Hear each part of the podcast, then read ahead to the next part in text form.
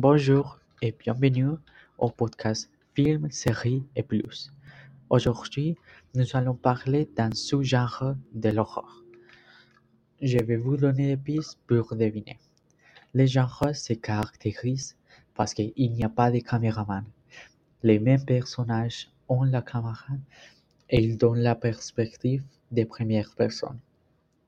Si vous n'êtes pas sûr, je vais donner autre piste. Les films plus connus de les genres, c'est les trois étudiants perdus dans une forêt. Si vous savez la réponse, félicitations.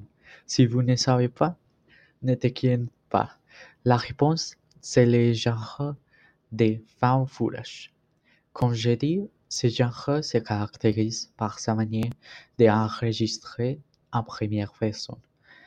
Les finales sont tout tragiques et les personnages sont tués ou sont disparaître. Les screamers et l'horreur sont plus graphiques et plus violents. L'origine du genre se remonte aux années 88 avec le film Cannibal Holocaust, qui montrait les enregistrements d'un groupe qui entrait la jungle et alors ils sont tués et mangés par une tribu cannibale. Le film a reçu une réaction positive du public il a levé un total de 200 millions de, dollars, mais a été confisqué et interdit en grand pays pour ses scènes trop graphiques. En l'actualité, le genre n'est pas très connu et n'est pas utilisé beaucoup.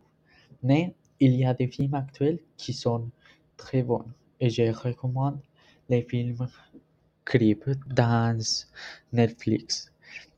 Les films, c'est des enregistrements d'un tueur en série et de ses victimes. Bon, c'est tout pour les programmes, programmes d'aujourd'hui. Merci beaucoup pour écouter et au revoir.